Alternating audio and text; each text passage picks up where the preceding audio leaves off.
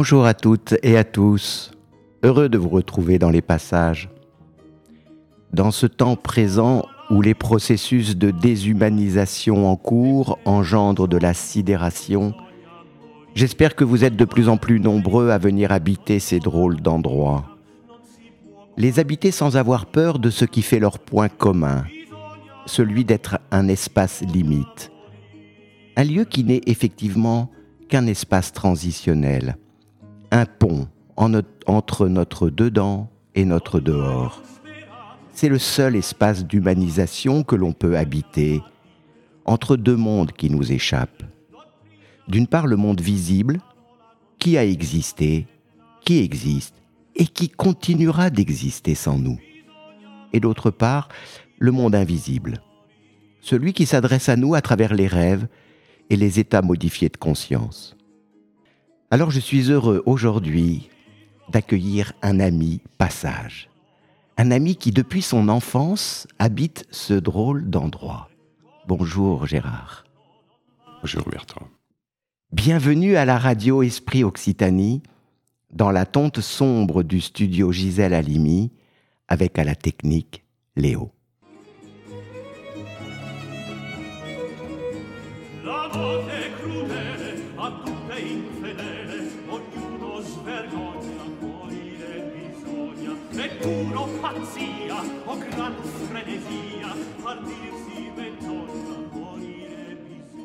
D'avoir accepté d'animer cette émission me confirme ce que mon écoute de thérapeute avait fini par me révéler. Cet espace des passages ne cesse de s'agrandir au fur et à mesure des rencontres, des lectures et des partages. C'est pour cela qu'il ne faut pas le confondre avec ce que les psychiatres appellent aujourd'hui les états limites. État limite voulant dire une personnalité qui n'est plus construite sur le mode névrotique, mais qui n'est pas non plus psychotique. Les personnes souffrant d'état limite sont confrontées à la douloureuse question du narcissisme. Le narcissisme, c'est ce que nous renvoie l'image dans le miroir. Et comment construire une estime de soi de sa vie, de sa relation aux autres et à l'existence, sans se demander à quoi on ressemble. Une estime de soi, n'est-ce pas un socle, une base, une fondation, un centre de gravité pour trouver un peu de stabilité dans notre époque si troublée, si mouvante, rendant le monde fuyant? C'est ce que nous avons appelé avec Adeline Coursan la quille de notre bateau, ce plomb qui vaut de l'or quand il est à la base de notre embarcation, sous la ligne de flottaison et qui ne se voit pas. Gardons ce plomb bien au chaud à l'intérieur de nous. C'est notre ego mis à sa bonne place. Ne surtout pas le mettre sur le pont du navire à la vue de tous. Alors pour parler de tout cela aujourd'hui, ça tombe bien puisque mon ami et mon confrère. Gérard Pirlot est psychiatre, psychanalyste et professeur émérite de psychopathologie psychanalytique à l'Université de Toulouse II Jean Jaurès. Merci Gérard d'avoir accepté cette rencontre dans les passages. Merci Bertrand de m'avoir invité. Alors je suis heureux de pouvoir échanger avec toi sur ce qui nous préoccupe tous, cette question qui tourne autour des identités. Depuis la Déclaration universelle des droits pour un adulte devenu majeur de prendre sa vie en main, la confusion entre individualisation et individualisme n'a fait que s'amplifier au point de polluer les débats sur l'identité. Tu es auteur, Gérard, de nombreux ouvrages. Je viens de parcourir Psyché en quête d'esprit, esprit que tu écris au singulier. C'est un livre édité par l'Armatan qui traite des cliniques adolescentes, psychosomatiques et justement des cas limites postmodernes. La dernière émission des passages s'intitulait À la rencontre des esprits de la Terre. C'était à la suite de ma visite au musée des Amériques à Hoche. Ne penses-tu pas qu'il est salutaire d'écrire esprit au pluriel? Oui, j'aurais bien pu écrire esprit au pluriel, ça ne me dérange pas du tout. Euh, j'ai mis le titre au singulier euh, parce que le début de la phrase était au singulier, euh, psyché au singulier, donc esprit au singulier. Voilà. maintenant, pour rejoindre ce que tu dis, Zé, d'ailleurs, j'ai trouvé très belle ta métaphore là sur l'ego dans la coquille, dans la coque, dans la coque ou la coquille du bateau et peut-être pas sur le pont. Euh, très bien, et ça, euh, je vais t'envoyer la question, Ego, tu l'écris au singulier ou au pluriel Ah ben je peux te répondre, Gérard. Pour moi, euh, si tu veux, les personnes qui viennent demander un accompagnement dans leurs problématiques existentielles, j'essaye de les aider à construire ce que j'appelle une méta-identité. Oui c'est-à-dire une identité de leur psyché au singulier qui est constituée d'esprit au pluriel. Et pour moi, si tu veux, le singulier de départ ne nécessite pas de mettre esprit au singulier. Parce que partir du postulat qu'une psyché est habitée par des esprits au pluriel permet de relire les grands récits mythologiques sans avoir peur de remonter aux origines paléolithiques.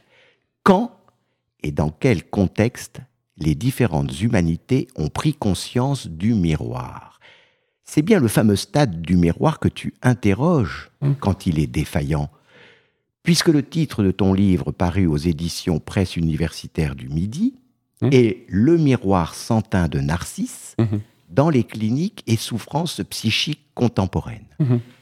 Pour ceux qui sont des fidèles de la radio Esprit Occitanie, tu as été invité par Andrés Atanza dans son émission Sentinelle d'humanité au mois de mars dernier pour parler de ce que tu nommes les maladies du narcissisme. Mhm. Alors je souhaite, pour les auditrices et auditeurs, qu'on reprenne les différentes versions de la mythologie au sujet de Narcisse, car il y a beaucoup de malentendus. Mais avant cela, Gérard, je dois révéler à ceux qui nous écoutent une face cachée de tes identités. Une face cachée qui, pour moi, éclaire la richesse de ton narcissisme et permet d'emblée de corriger le malentendu qui consiste à croire que le narcissisme c'est mal, que c'est se prendre pour le plus beau, le plus intelligent en méprisant les autres. Gérard Pirlot est musicien, compositeur et interprète de plus de 150 chansons. Elle parle de lui, de sa sensibilité, de ses colères, de ses engagements.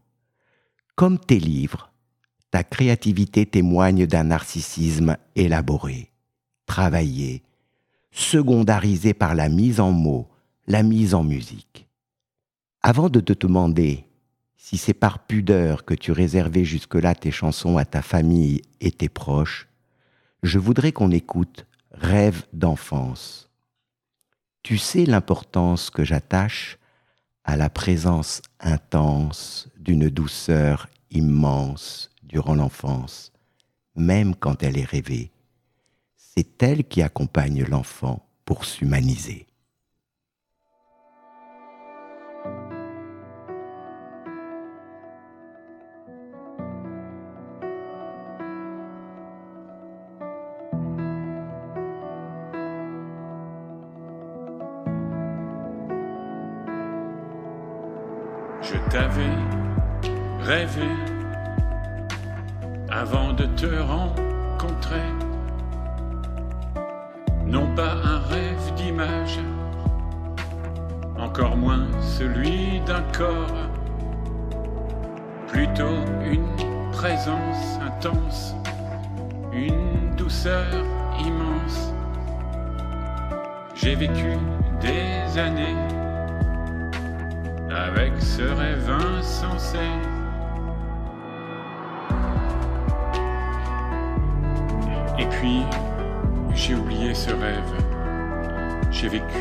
J'ai voyagé.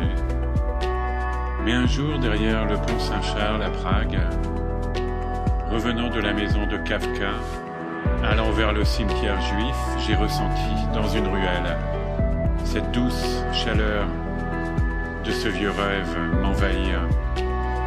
Au détour d'une rue, j'ai aperçu une petite boutique d'art. Dans la vitrine, le visage d'une sculpture m'interpella.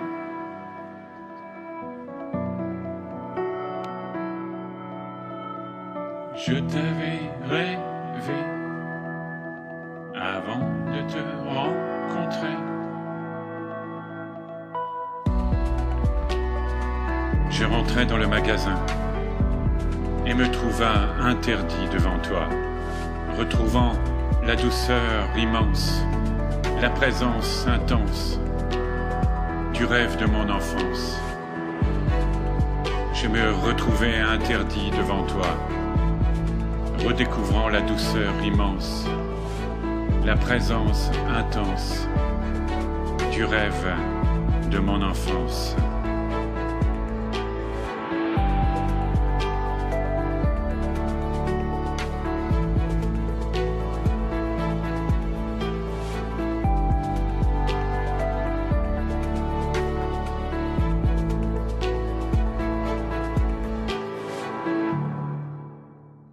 Gérard, est-ce la pudeur de l'intime qu'il faut protéger, ce premier miroir qui est bien plus que le regard, puisqu'il est le corps même de la mère dans ce pot à pot de la naissance?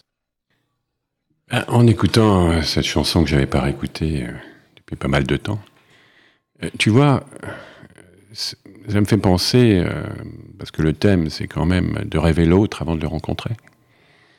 Et c'est exactement ce qui se passe dans la psyché d'une mère avant qu'elle rencontre son enfant.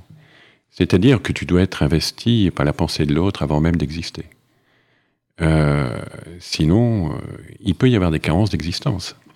Et peut-être que les états limites dont tu parlais tout à l'heure en introduction, euh, j'y pense maintenant, peut-être pourraient provenir aussi de cette, sinon absence de pensée de l'autre avant même qu'il ne vienne au monde, tout au moins peut-être la confusion dans ses identités. euh, qui, qui est le père euh, Ou aurais-je voulu vraiment de ce père-là Ou, suis-je une bonne mère Ou est-ce que cet enfant ne va pas ressembler à cette tante ou à cette mère que je ne supporte pas? Enfin, qu'importe, tu vois, tu parlais des identités dès le départ et du terme euh, au pluriel de- d'esprit. et d'ailleurs, j'étais très d'accord, tout à fait d'accord avec toi. Bien sûr qu'il faut écrire esprit au pluriel. Là, dans le bouquin, ça a été fait au singulier, mais que nous soyons habités par des esprits différents, mon Dieu, tu sais, moi, je suis profondément animiste. Euh, si j'avais une religion à choisir, d'ailleurs, je pense que je serais comme les Romains, avec un hôtel euh, particulier chez moi et des petites statuettes sur mes ancêtres. Je ferais des. Voilà, je pense plutôt être habité par les esprits, effectivement, de, bah, de mes grands-parents, de mon, de mon père, d'ailleurs, parti très tôt, trop tôt. Et, euh, et, euh, donc, esprit au pluriel, oui, euh, et esprit aussi par ceux qui nous ont formés. enfin, moi, je pense à des instituteurs, des. Je pense à des formateurs, Mm. un prêtre qui a compté pour moi aussi. voilà, enfin. Alors c'est pour ça, Gérard, que euh, mettre esprit au pluriel rend beaucoup plus complexe l'interprétation de Narcisse et du fameux stade du miroir. Mais avant d'aborder le mythe de Narcisse, encore une précision à propos du monde intérieur. mhm. Dans plusieurs de tes chansons, il est question du féminin. Le féminin qui interroge les hommes masculins que nous sommes. On a l'impression que le masculin attend sans cesse le féminin. Tu chantes Tu m'avais dit rendez-vous ici devant le lycée. Je t'attendais sous la pluie. La ville grise devenait un piège. J'ai attendu et j'attends encore dans les couloirs des malentendus. Et puis, il y a ce rêve étrange de Paul Verlaine. Écoutons.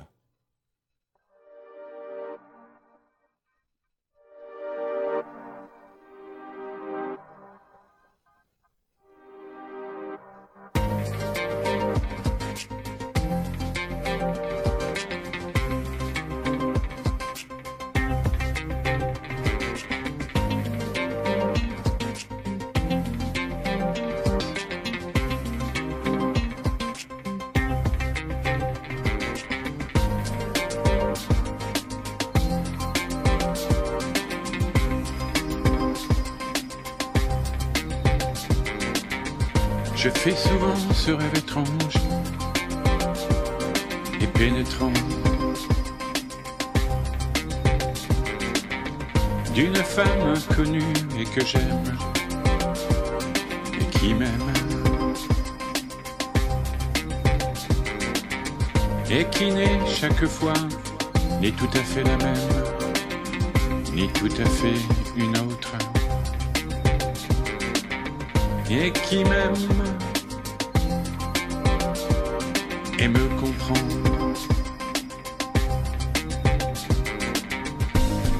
Car elle me comprend et mon cœur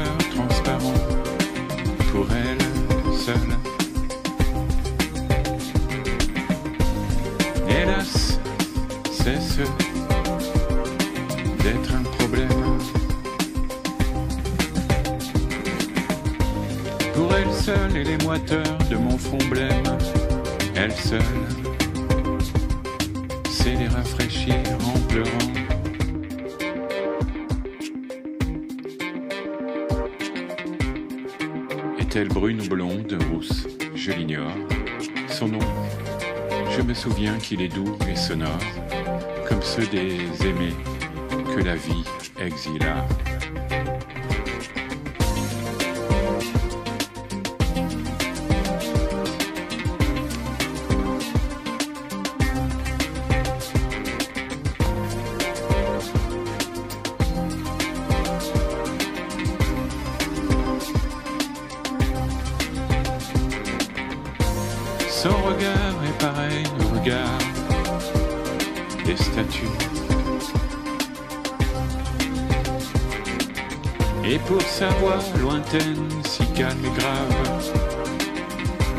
l'inflexion des voix chères qui se sont tues.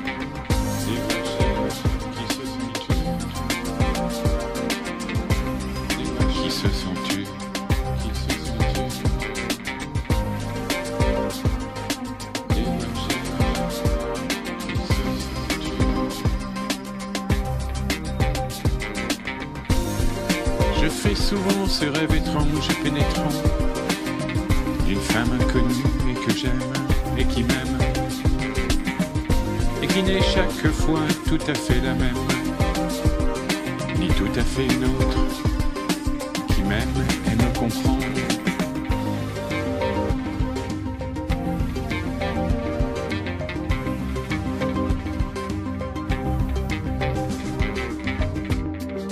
Est-elle brune ou blonde ou rousse? Je l'ignore. Son nom, je me souviens qu'il est doux et sonore, comme ceux, comme ceux des aimés la vie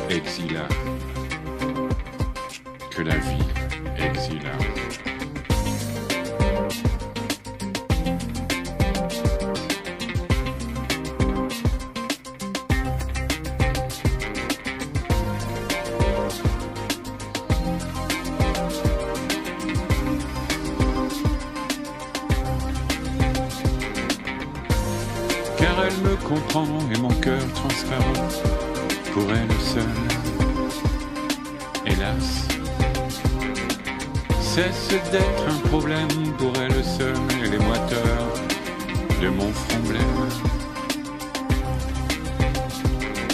Elle seule laissée rafraîchir en pleurant.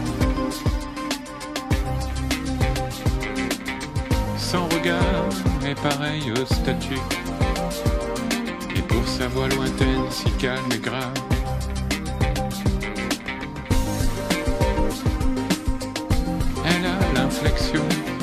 des voix chères qui se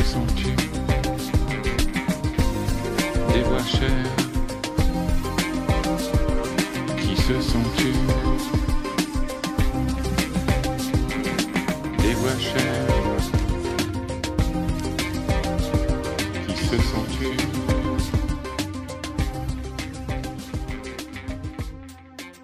Là encore, tu vois, Gérard, j'entends qu'il est question de la femme des origines, la mère majuscule, celle à l'amour inconditionnel, car elle comprend mon cœur transparent pour elle seule. Mais quand on est garçon, le premier miroir qu'est la peau de la mère, puis le second miroir qui est son regard, porte déjà le reflet du féminin. Reflet qu'à l'adolescence, on cherchera au risque de se perdre. Quand on est fille, le premier miroir est toujours la peau de la mère, mais le second miroir qui fait devenir femme, c'est le regard d'un homme père. N'est-on pas déjà au cœur de la problématique du narcissisme? Si, et c'est intéressant dans ce que tu dis, parce qu'on voit bien l'intrication entre la problématique du narcissisme, du miroir, de l'autre, du, regard, évidemment, le narcisse, c'est quand même le regard, et puis, ce que tu viens de dire à l'instant, à savoir le dip, c'est-à-dire qu'il y a une triangulation. Et moi, j'avais, euh, tu avais rappelé le titre d'un bouquin euh, qui était Le miroir sans teint, et, moi je partais du principe, l'idée était que euh, pour qu'il y ait, comment dire, tu parlais du stade du miroir de, Lacan, ou, qui, était d'abord d'ailleurs trouvé par, par, Wallon, absolument. Hmm. C'était Vallon d'abord qui, qui, avait décrit ça. mais ce qui est intéressant, c'est que je m'étais dit, pour qu'il y ait un stade du miroir, pour, ce qui est, pour, pour que le. comme disait Winnicott d'ailleurs, le premier euh, miroir de l'enfant, c'est le regard de la mère. Et tu vois que je, pose l'hypothèse de la peau de la mère. Alors voilà, c'est là où je voulais en venir, la peau de la mère. Mais moi, je, la peau, mais pas uniquement la peau, parce que je suis d'accord avec toi sur la peau pour ce qui est, euh, comment dire, des impressions synesthésiques de l'enfant et du contenant maternel. Ça, c'est chez d'accord. Mais je pense qu'au niveau psychique, ce qui fait, pour qu'il y ait un miroir, il faut qu'il y ait un teint. T-A-I-N. Hmm. C'est-à-dire qu'il y ait une tech, parce que sinon, un miroir, c'est du verre. Hmm. C'est du verre. Du verre transparent. Si tu mets un teint, le verre transparent devient réflecteur. Hmm. Donc il faut que le regard de la mer réfléchisse. Et d'ailleurs, comme dit le poète, les miroirs feraient bien de réfléchir avant de nous renvoyer leur image. Bon. Euh, et moi, l'idée, c'était que ce teint, en fin de compte, c'est dans la psyché de la mère la fonction du père, la place du père. C'est-à-dire que si, dans la psyché de la mère, le père est out, ne compte pas, mm. alors il n'y a pas de réflexion. Il n'y a pas de réflexion. Et l'enfant tombe dans un miroir sans teint, c'est-à-dire le vide. Et ça, du côté des cas limites, c'est peut-être, pour certains d'entre eux, pas tous évidemment, c'est un patchwork est à limite, hein. c'est vraiment un patchwork. C'est très difficile d'avoir une conceptualisation bien établie pour une fois pour toutes. Pour, et chaque cas est particulier. Donc je dis ça avec une grande prudence, très grande prudence. Mais je pense que pour certains en tout cas, le défaut de construction du narcissisme, puisque tu parles du narcissisme, provient du fait que, peut-être vraisemblablement, dans le regard, le miroir du regard de la mère, quelque chose n'a pas fonctionné dès le départ parce qu'il manquait le teint. Alors, le teint, ça peut être un père incestueux, ça peut être une, fois une fonction paternelle qui fait que ça, ça, ça, n'a pas pu réfléchir. Alors, je partage avec toi euh, toute cette analyse euh, au niveau de la question de cette triangulation, mais parce que j'ai peut-être été chirurgien au départ, le, rapport au corps et ce premier miroir, hum. qui est, à mon avis, si tu veux, euh, le teint dont tu parles, c'est ce que j'appelle la réalité du réel lorsque le corps advient à la réalité du monde extérieur et que le miroir il est synesthésique. D'ailleurs, c'est à mon avis ce qu'on on aborde dans, quand on parle des mémoires cellulaires. C'est-à-dire que notre corps de notre naissance, de ce passage extrêmement particulier de la filière génitale qui nous fait sortir de notre bulle amniotique. On n'est pas dans l'utérus maternel, on est dans notre enveloppe amniotique avec notre liquide amniotique qui fait partie de notre patrimoine génétique. On ne sort que de nous-mêmes, si je puis dire, quand on passe par la filière génitale de la mère et que l'on advient au monde. On se heurte à la réalité du réel au froid, à la lumière, au bruit, qui euh, tout, toute cette sensorialité qui était tamisée par notre bulle amniotique. Alors, en tant que médecin, on est confronté tout le temps à la question des origines. Mhm. Ce qui nous pousse d'ailleurs à toujours chercher un diagnostic. Mhm. L'origine d'une maladie, l'origine d'un symptôme. En ce qui concerne le corps, on a fait d'énormes progrès en peu de temps grâce aux nouvelles technologies. Mais en ce qui concerne les troubles psychiques, la médecine par l'épreuve, ce qu'on appelle l'évidence base médecine, ne s'applique pas. Il s'agit là plutôt d'une narrative bad médecine, une médecine par l'histoire du patient. Ne penses-tu pas que toute histoire commence par un conflit, le conflit des origines? Sur le plan mythologique, tu fais référence à Hésiode, à la théogénie euh, des odes, d'Hésiode, qui montre bien. Je pense que d'accord, c'est peut-être conflit, mais c'est surtout des forces, en tout cas dans la théogénie des ions, on voit bien, c'est des forces, des forces vitales et de destructivité qui ont besoin de s'interpénétrer et qui, en s'interpénétrant, vont se modeler, qui, en se modelant, vont découvrir le conflit, qui vont devoir euh, dépasser le conflit. Enfin, je suis d'accord avec toi que ça, ça existe dès le départ et que c'est toute la question de l'éducation des enfants que de domestiquer, d'une certaine manière, ces forces. Après, euh, dans ce que tu dis, alors il y, a aussi une chose, je fais un flashback là par rapport à la chanson. Euh, en l'écoutant, je me disais qu'il y avait aussi, euh, tu vois, cette femme qui ressemble, qui c'est l'histoire de la perception avant la perception, c'est-à-dire on, on imagine quelque chose avant de le percevoir. La perception en un mot, mm. à perception, avant la perception. Et puis la deuxième chose, c'est Michel Demusan, un, un psychanalyste peut-être connu par des auditeurs, hein, qui est décédé maintenant, mais qui était un immense psychanalyste, qui avait parlé de la différence entre le même et l'identique. L'identique est mortifère. L'identique, chercher, ça rejoint ce que tu disais tout à l'heure, euh, chercher une identité qui serait identique à celle des autres, par exemple, ça c'est la, confusion la plus totale. Et, là, on est dans une espèce de, délire, si je, qui peut être un délire d'ailleurs qu'on voit aujourd'hui, je veux dire, euh, suprémaciste, etc. Hein, euh, voilà. Euh, mais en fin de compte, là, là où il y a de la vie psychique, c'est la, la mêmeté. La mêmeté, c'est-à-dire quelque chose qui ressemble et qui est différent. Mmh. Et là, ça rejoint ce que tu disais tout à l'heure sur le transitionnel, mmh. sur l'espace entre dedans et dehors. Euh, la vie, elle est là. La vie, elle est entre le féminin et le masculin, le yin et le yang. Euh, et, et, donc, il y a une dynamique aussi de ça. Et il peut y avoir des conflits. Mais le conflit, je voudrais dire ça, surtout pour les auditeurs, je pense qu'on euh, a une vision un peu négative du conflit. Or, le conflit est dynamogène. Euh, il faut absolument euh, oser. Par exemple, aujourd'hui, moi, je vois autour de moi, par exemple, des patients qui disent Mon chef n'a pas pris ses responsabilités parce que les prendre eût été s'affronter conflictuellement avec les, autres collègues. Et voilà. C'est-à-dire que l'autorité n'est plus synonyme, ni synonyme d'assumer un conflit. Parce que le conflit est synonyme lui-même, je veux dire, de atteinte à l'intégrité, au narcissisme des autres. On est heurté il faut surtout pas heurter les gens. Mais c'est quoi ce monde? Oui, il faut réhabiliter le terme de conflictualité qui est à l'essence même de notre humanité. D'ailleurs, le conflit des origines, à mon avis, demande une double interprétation. La première, elle concerne chacun de nous individuellement. Elle est à propos de notre conception. Hum?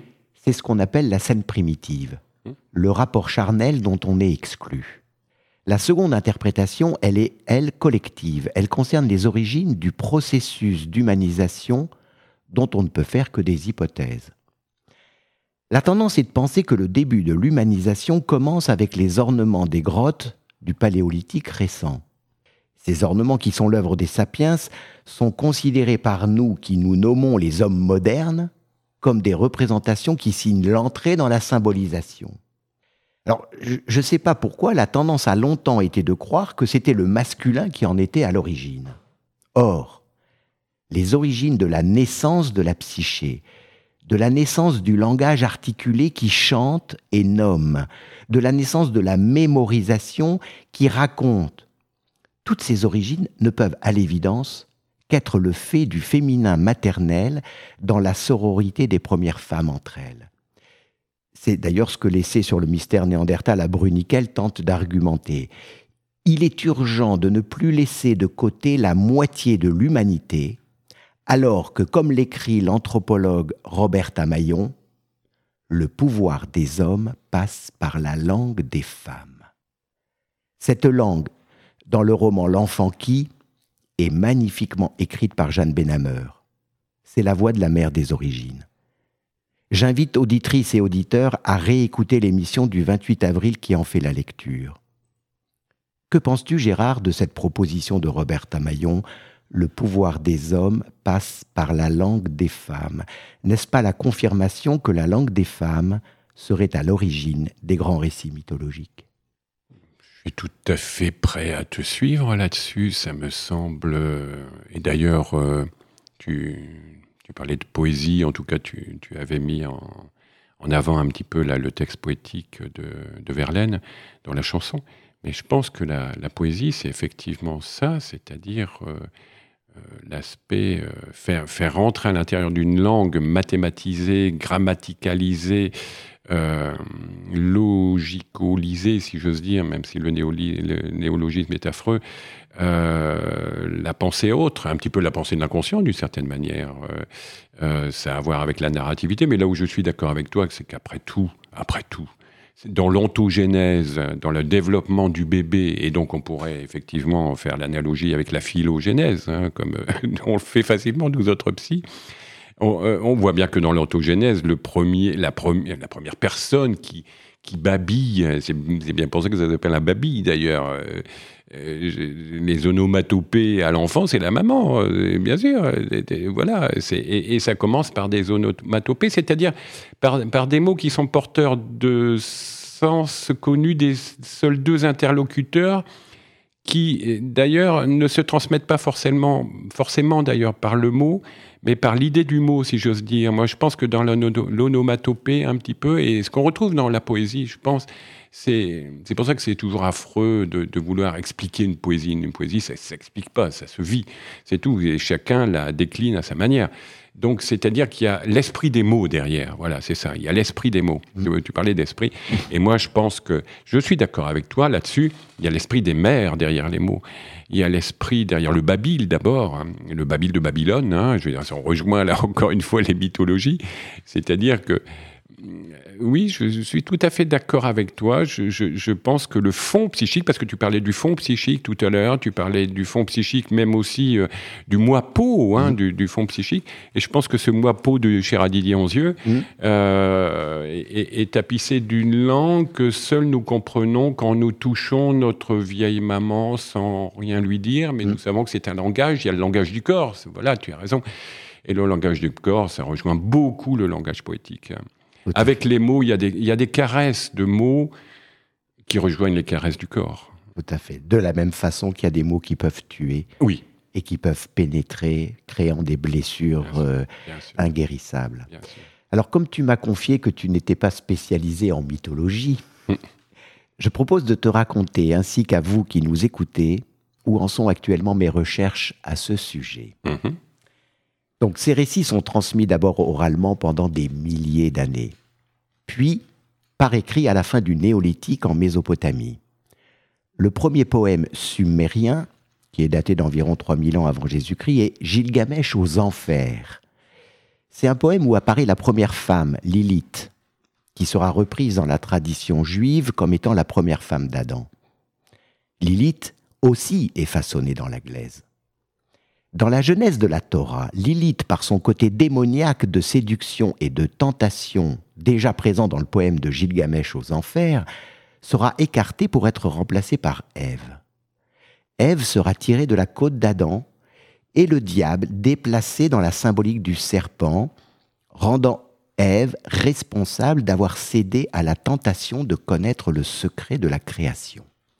Ainsi est né le péché originel. Le poème sumérien, lui, sera transcrit sur plaquettes d'argile en caractère cunéiforme, rédigé en acadien vers 1800 avant Jésus-Christ.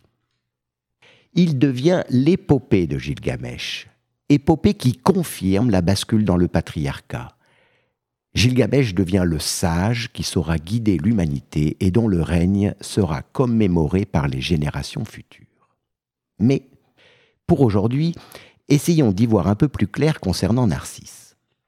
Pour ça, il faut commencer par Sophocle, dramaturge de la Grèce antique né en 495 avant Jésus-Christ.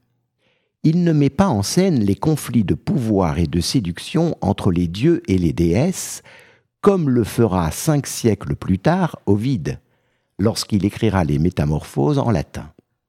Sophocle, lui, met en scène la question du devoir et du pouvoir des êtres humains confronté aux questions existentielles et aux questions de la transmission, questions auxquelles l'oracle, le devin Tirésias, donne une réponse qui prédit la destinée à laquelle personne n'échappe.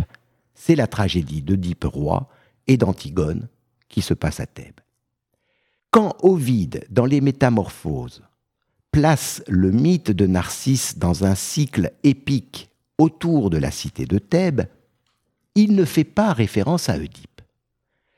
Certains chercheurs pensent qu'il s'agit d'un choix délibéré d'Ovide de substituer Narcisse au personnage oedipien sans reprendre les traditions grecques, plaçant ainsi de façon différente la question de l'inceste et de la castration.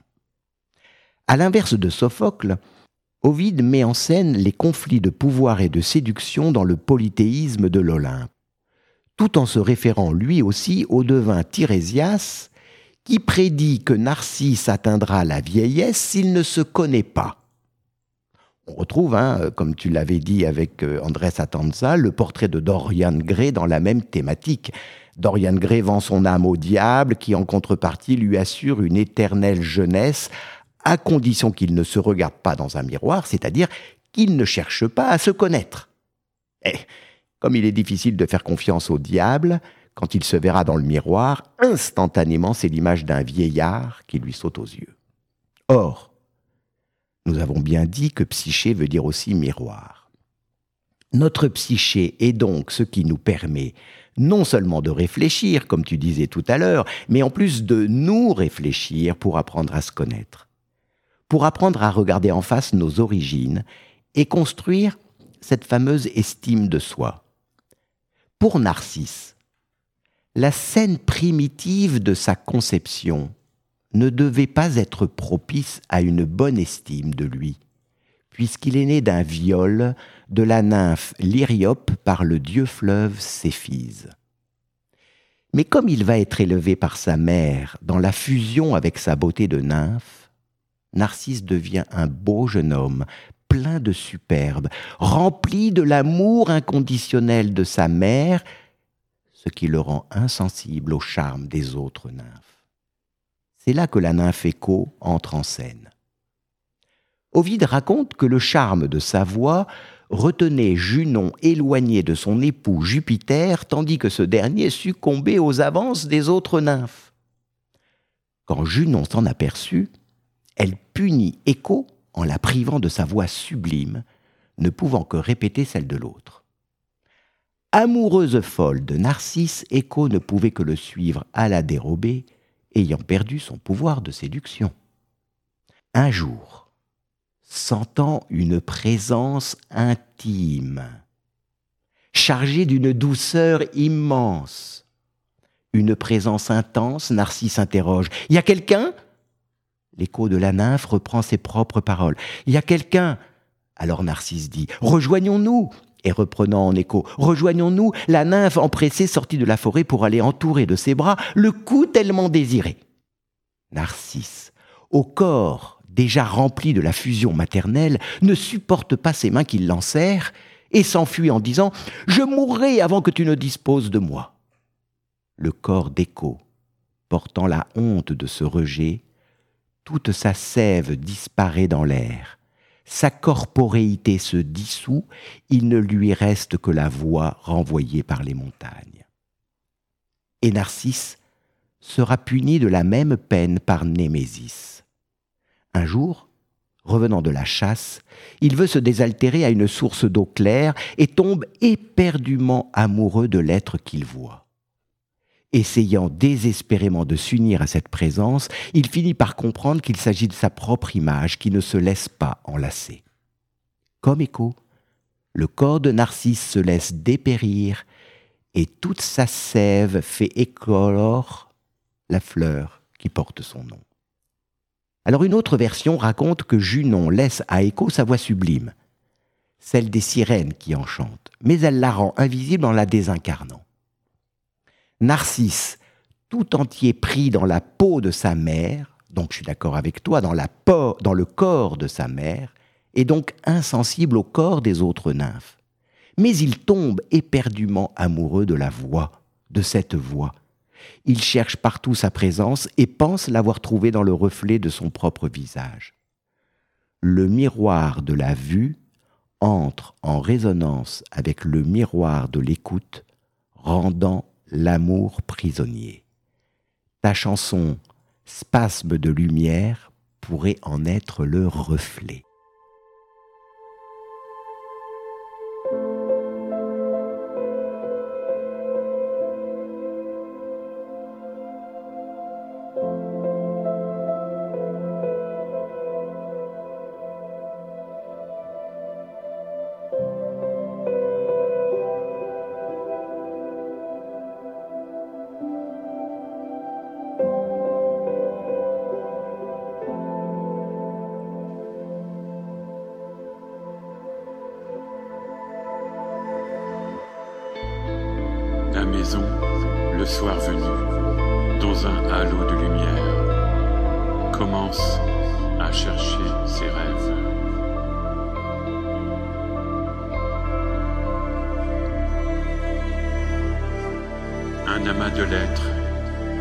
Dans un tiroir secret.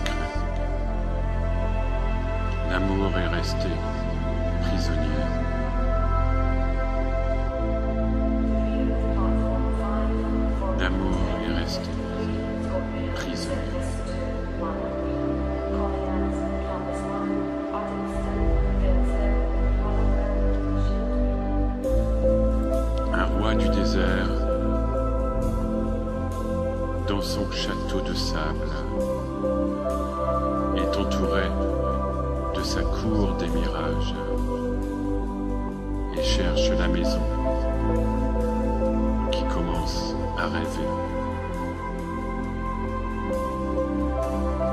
Loin dans le pays des jonquilles, dort au bord d'un ruisseau.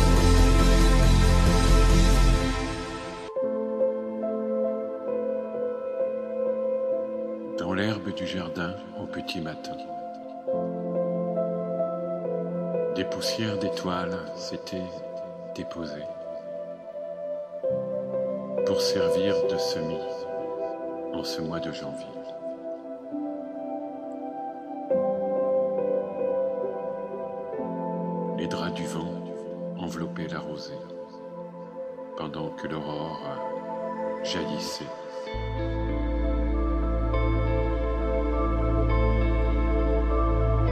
J'ai mis mon manteau de cristal pour me protéger du vent. J'ai mis mes bottes de glace pour retrouver la chaleur.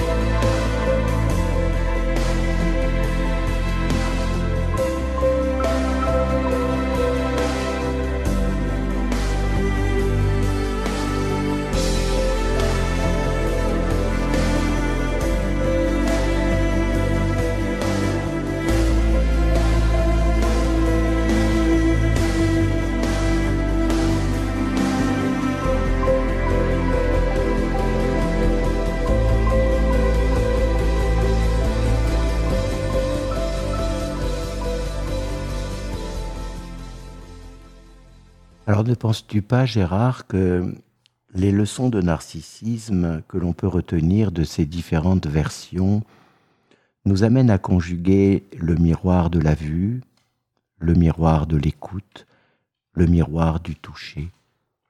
Si, bien entendu. Et tu parlais de, tu parlais de, de, ta fonction, euh, de ta profession, euh, de notre profession de thérapeute. Et c'est précisément ça que l'on fait avec nos patients. On voit bien que aussi bien le cadre, le divan ou le fauteuil, euh, le, lieu, la chaleur du lieu, mais aussi notre écoute, notre regard, tout ça reconstitue des enveloppes psychiques fortement abîmées. Et hier, euh, ayant en supervision un, collègue psychologue, je lui disais que, enfin, il me disait, euh, tiens, cette patiente, j'ai l'habitude, quand elle rentre, de, euh, comme avec d'autres d'ailleurs, de lui donner une tasse de café si elle veut. J'étais un peu surpris d'ailleurs qu'il fasse ça, mais bon, je ne l'ai pas du tout repris, je, l'ai laissé. Et je lui dis, mais vous savez, ma deuxième tranche d'analyse à Paris avec un psychanalyste qui s'appelait Claude Le Guen, euh, je m'étais aperçu pendant les quatre ans où je m'allongeais euh, sur son divan trois fois par semaine qu'il y avait toujours un bouquet de fleurs, mais bon, pendant les quatre ans, j'ai pas fait vraiment attention à ce bouquet de fleurs, à ces bouquets de fleurs, à ces fleurs dans le bouquet plutôt. Et puis, quelques années après, alors qu'il était décédé, j'ai rencontré quelqu'un qu'il connaissait bien, et qui me dit mais tu sais Claude Le Guen euh, euh, son appartement son comment dire son cabinet était dans un appartement mais il ne vivait pas là il vivait dans une maison euh, à côté de Paris et son grand plaisir à Claude Le Guen qui écrivait des bouquins des articles des remarquables par ailleurs son grand plaisir c'était de cultiver son jardin et particulièrement ses fleurs et cette personne me dit, mais tu sais, à chaque fois qu'il venait à Paris, donc trois fois par semaine, quatre fois par semaine, pour son, aller à son cabinet, il emmenait toujours des fleurs de son jardin. Mmh. Et quand elle m'a dit ça, j'ai eu une bouffée d'émotion, prête à pleurer, mhm. en me disant, mais pendant quatre ans, je n'ai pas vu que cet homme faisait attention à moi et comme à d'autres patients. Non pas uniquement par son temps d'écoute, et... mais aussi par une présence esthétique, euh, comment dire, bienveillante, faite de fleurs dans un bouquet, renou fleurs renouvelées à chaque séance quasiment, dont je m'étais pas aperçu, mais mon inconscience en était aperçue. De là, l'émotion qui m'était venue quand la personne que j'ai rencontrée m'a raconté ça. D'autant que je pense que ce bouquet de fleurs, incarné par cette présence végétale, le féminin de ton thérapeute.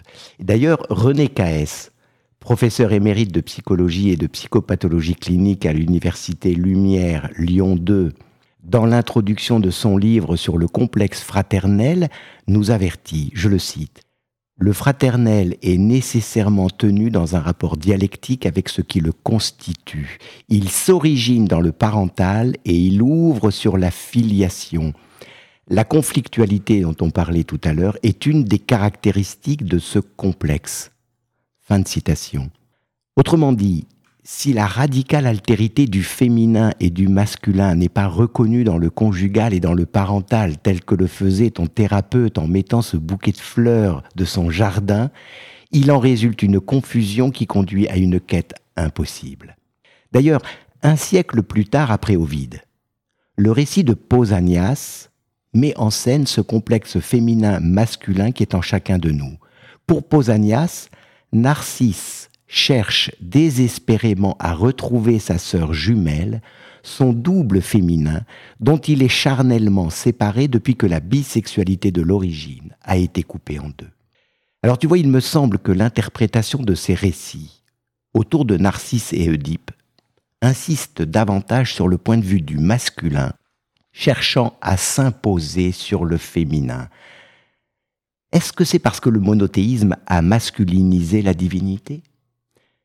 D'en croire aux fauves, l'anthropologue Nastasia Martin rapporte les paroles du chaman Vassia. Les ours, ce qui les différencie de nous, c'est qu'ils ne peuvent pas se regarder en face, dit-il. Heureusement qu'ils n'ont pas de miroir, eux, sinon ils deviendraient tous fous. Puis elle fait référence au livre de Jean-Pierre Vernant, La mort dans les yeux, dans le face-à-face de la frontalité, l'homme s'établit en position de symétrie par rapport au Dieu, puisqu'il se dit créé à son image. son regard ne peut plus se détacher de la puissance de cette filiation. Alors l'hypothèse qui consiste à faire des deux constructions circulaires de la grotte de Bruniquel un espace de rituel autour des naissances au risque d'en mourir, revient à considérer que les premiers narcisses, les premières fleurs, sont des jeunes néandertaliennes, se découvrant capables de mettre au monde du masculin, le féminin maternel regardant l'enfant mâle tout surpris de donner naissance à une altérité étrange. Le féminin maternel regardant le masculin infantile ne serait-il pas à l'origine du masculin paternel? Et de la naissance du couple conjugal pour assumer une parentalité bisexuée Je suis prêt à te, suivre là-dessus. Euh. D'ailleurs, euh, je, regardais, je te l'ai dit hors, euh, micro tout à l'heure, euh, je regardais sur Arte ce que je ne connaissais pas, hein, je veux dire la grotte de Bruniquel, et effectivement, ce dont tu parles dans ton livre, ces cercles-là, et d'ailleurs en, t'écoutant là à l'instant, quand tu dis ces, ces, jeunes néandertaliennes qui quelque part peut-être faisaient des... ont peut-être fait ces cercles, effectivement, et je me disais, les cercles d'ailleurs, ils sont faits de, pas de bougies, mais de, de, stalagmites qui tiennent debout comme des petits pénis. Non, enfin, elles sont essentiellement couchées. C'est des stalagmites qui ont été cassés et qui servent de parpaing, mais il y a des petits stalagmites qui ont poussé depuis. Oui, mais il y, en a aussi qui sont, oui, il y en a qui sont couchés, mais il y en a quand même qui sont euh, verticales quand même. Enfin bon, bref, en, t'écoutant, je me disais peut-être que là, il y a là peut-être quelque chose de phallophore, si j'ose dire, tu vois, de phallo. Euh, de, de, de, phallocentrique, je ne sais pas comment dire, mais euh, oui, pourquoi pas Je veux dire, les, jeunes néandertaliennes ont très bien pu. Euh, non, ce qui est fascinant, c'est surtout la datation, 170 000 ans. C'est incroyable. Hein c'est pas 40 000 ans l'Homo sapiens, quoi. Mm. C'est 170 000 ans. Mm. Donc, euh, il y a quelque chose, évidemment, qui remonte à très très longtemps. Et puis, je crois que nous vivons, nous vivons quand même. Je me dis, euh, nous vivons quand même à une époque. Mais quel chanceux nous sommes, de vivre après. C'est Néandertal, Sapiens, les découvertes de l'électricité, l'électricité, des voitures, etc. Mais, mais on se rend plus compte de, de, de, de la chance que nous avons de, de, de, vivre en 2023 après ces milliers, milliers, milliers, milliards, je veux dire, euh, euh, strates de transmission, de découverte, de, curiosité, etc. Enfin, nous sommes des nains sur des épaules de géants, des nains. Mm. Et cette fierté que tu croises, des regards que tu croises dans la rue, etc. Mais pour qui se prennent-ils, nos contemporains Moi, mm. j'ai envie de dire, pour qui se prennent-ils? Si demain, le volcan islandais dont on parle la recouvre et, qu'on rentre dans une nuit polaire, tu crois qu'on serait encore capable de retrouver, je veux dire, comment faire du feu, comment faire de l'électricité, etc., etc. Mais, mais voilà, souvent je me dis, mais c'est quand même incroyable. Alors je suis d'accord avec toi. Il y a sans doute euh, derrière le fond euh, machiste euh, et le monothéisme, je suis d'accord avec toi évidemment, à, effacer, à effacer tout le, côté maternel. Mais ce que je crois, c'est que, comment dire, bah, je reviens à Freud d'une certaine manière, c'est quand même la peur du féminin, c'est ah équivalent à la castration, c'est tout. Enfin, voilà, c'est à partir du moment où, où il y a cette idée-là, je veux dire, euh, euh, du yin et du yang, du, du, du, du comment dire, de, la protubérance et de l'absence de protubérance, euh, qui saisit, je veux dire, le petit garçon, en, en règle générale d'ailleurs, la petite fille aussi, mais autrement, derrière tout ça se cache la peur de la castration, de perdre ce que l'on a. On a toujours peur de ce que l'on a, on a toujours envie d'avoir ce que l'on n'a pas. La fille est en position de demandeuse là-dessus. Et on voit bien d'ailleurs aussi dans les demandes d'ailleurs de, transformation de genre, il y a aussi ça. Euh, alors que le petit garçon, lui, est plutôt animé de, la peur de perdre ce qu'il a. Hein, mmh. donc l'angoisse de castration. Et moi, je pense qu'à partir du moment où cette euh, perception inconsciente, inconsciente quand même, souvent, de la castration est, à l'œuvre. Évidemment qu'on va mettre en avant, je vais dire, absolument tout pour nous rassurer là-dessus. Et je suis d'accord avec toi et je termine. Il me semble que la, figure monothéiste, la figure du, Dieu vient, vient, vient calmer les angoisses euh, castratrices des, des hommes. Alors pour rebondir sur ce que tu viens de dire, hein, je pense que notre époque véhicule une incompréhension sur la question des genres. Et, et ça met à mal l'élaboration d'un narcissisme secondarisé parce que si on ne conjugue pas la pensée cognitive qui sépare, qui et qui permet à la pensée associative de relier les couples de contraires en les dialectisant pour qu'il y ait du féminin dans le masculin et inversement. Tout, comme il y a de la présence dans l'absence, s'il y a eu suffisamment de présence présente dans l'enfance. Malheureusement, il peut y avoir de l'absence dans la présence des adultes auprès des enfants quand ceux-ci sont pris dans leurs soucis. D'ailleurs, je pense à ta chanson. Bienvenue dans ce monde à chercher le sourire de la Joconde. Il me semble que le miroir sans teint est devenu le miroir écran.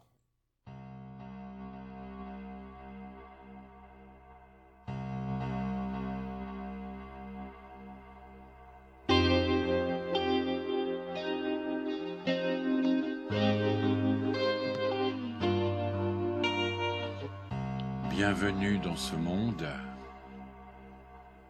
à chercher le sourire de la Joconde.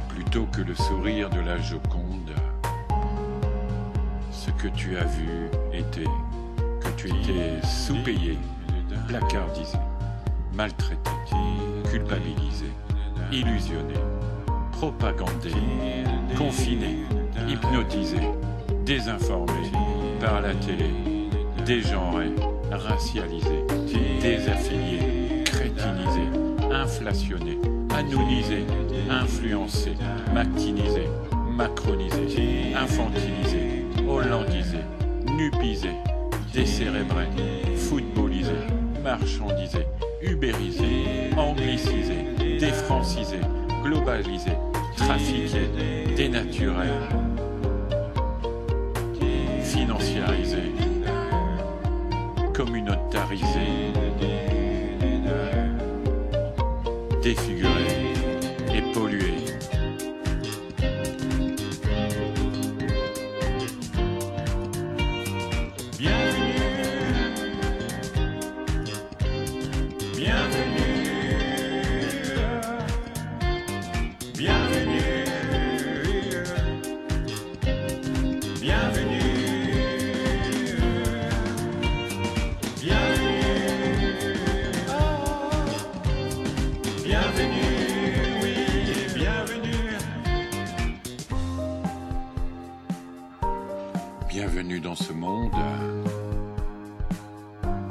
chercher le sourire de la Joconde.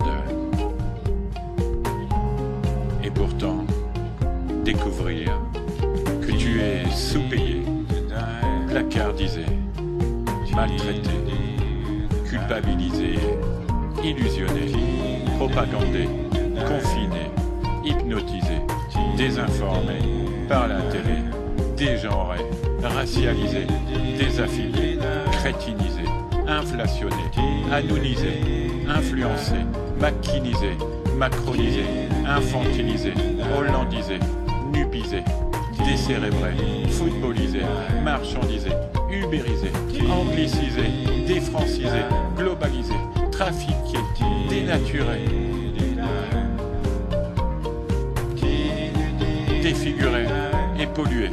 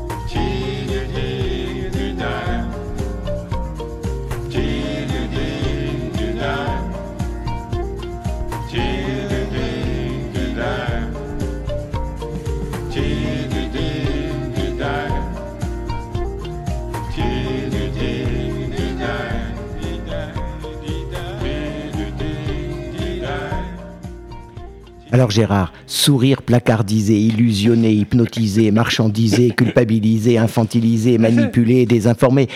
Mais comment faire Gérard pour devenir individualisé? Mmh. D'abord, d'abord ces chansons, tu sais, je, les fais très rapidement. Hein. C'est de je me délasse pendant 2-3 deux, deux, trois heures le soir après une journée de travail. Tu vois. Enfin, voilà, enfin, Bien sûr. C'est des clins d'œil un petit peu, alors que je réservais effectivement aux amis et à la famille, et puis bon, que je t'ai transmis, mais qui gardent un caractère euh, confidentiel, hein, d'une certaine manière, même si je partage ça avec les, les, les auditeurs. Alors, euh, comment devenir individualisé C'est ça ta question? Bah oui, euh, pour éviter euh, tout ce que tu viens de dire. Ah ah est-ce qu'on peut avoir un sourire individualisé bien après tout ça? Mais Bien sûr. Et, enfin, moi, ce qui, c'est surtout ce que je trouve ce qui se perd. Moi, je trouve, c'est le sens critique. Hmm. C'est le sens critique. Bien sûr. C'est-à-dire. Là, je viens de sortir un bouquin sur Descartes. Moi, de cartes, je me suis replongé dans Descartes. Et Descartes, il nous apprend le doute. Mais bien sûr je doute, donc je suis. Voilà, oui, d'une certaine manière, oui. Et euh, voilà, le doute. On doit douter, et j'ai envie de dire aux auditeurs, mais douter de tout, y compris de tout ce qu'on vous raconte à la télé, aux infos, etc. De tout, y compris nous-mêmes d'ailleurs. Bien sûr. Voilà, douter même de ce que l'on vient de dire. C'est le premier, la première étape, à mon avis, pour une forme d'individualisation. Mais on ne peut douter que si aussi on a un capital pour douter. Donc, il faut le construire. Exactement. Et oui, il faut le construire. C'est un euh, doute secondarisé. Absolument. Pas un doute primaire, qui est un doute de déshérence, si on est dans le doute primaire. Absolument. On ne peut douter que si on est informé pour pouvoir douter, euh, informé ou, euh, ou déformé d'ailleurs aussi.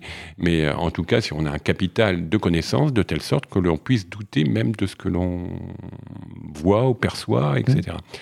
Mais donc, ça demande un effort, voilà, un effort mental fait. De construire une enveloppe de relative certitude que j'appelle la parentalité pour accueillir le doute que l'infantile nous fait vivre en permanence, quel que soit l'âge que l'on a. Oui, oui, suis d'accord. Et pour finir, d'ailleurs, je voudrais encore faire référence au texte de tes chansons. Tu écris Ne rien prévoir, sinon l'imprévisible. Ne rien attendre, sinon l'inattendu. Où vas-tu dans tes rêves? Où vas-tu de ce pas, d'un pas si léger? Un pas si léger qui offre d'ailleurs un autre signifiant pour les passages. Les pas sages quand ils sont si légers. Ailleurs tu nous dis, ne cherche plus, surtout ne rien faire, rien à vouloir, tout se fait tout seul. Alors, suivons les nuages dès notre plus jeune âge, pour n'avoir qu'à se taire et ne parler qu'au goéland une bonne façon de faire l'école buissonnière. Mm.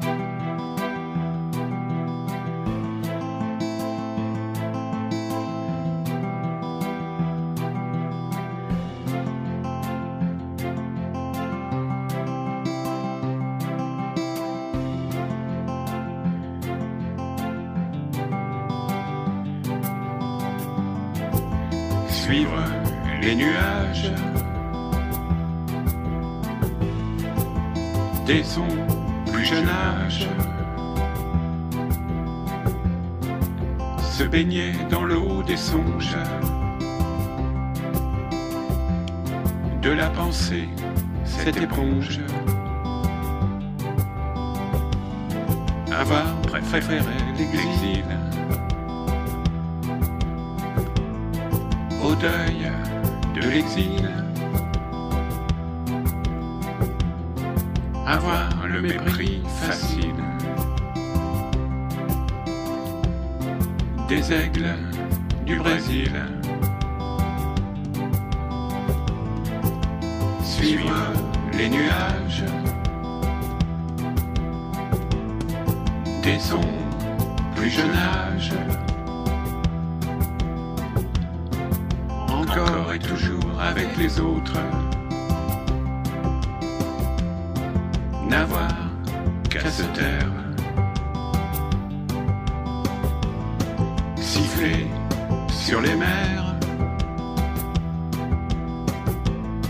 D'Irlande au Saint-Laurent.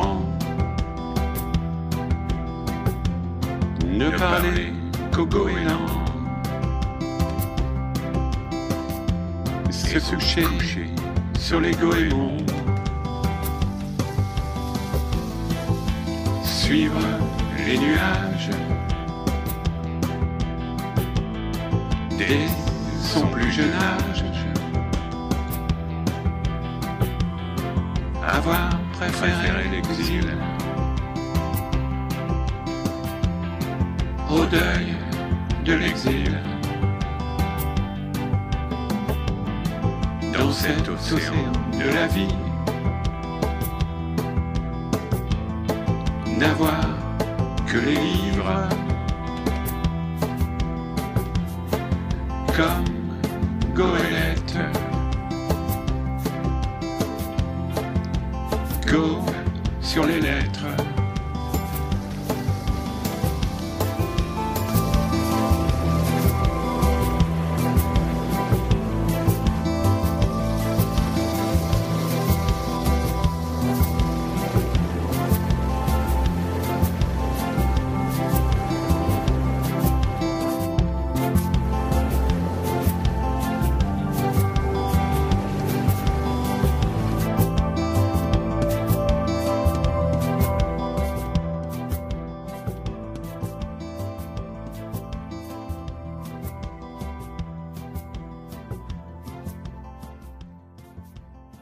Merci Gérard pour ce moment partagé.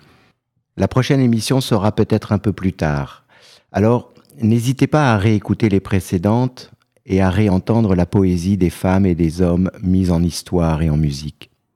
Ce sont des lectures de passages, passages de l'enfant qui de Jeanne Benhammer, du Petit Prince et de Terre des Hommes de Saint-Exupéry, d'Uxuralite dans le roman de Pierre Edos de Bérangère Cournu, et l'incroyable rencontre de l'ours d'en croire aux fauves. En attendant, à bientôt et prenez soin de vous.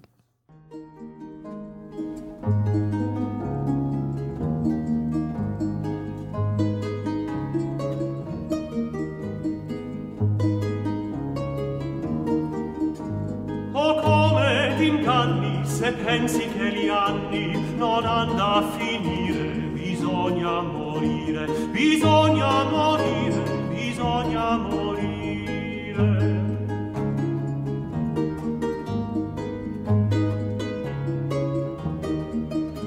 È un sogno la vita che parsi gradita e breve gioire bisogna morire. Non val medicina non giova la china non si può guarire bisogna morire. Bisogna morire bisogna morire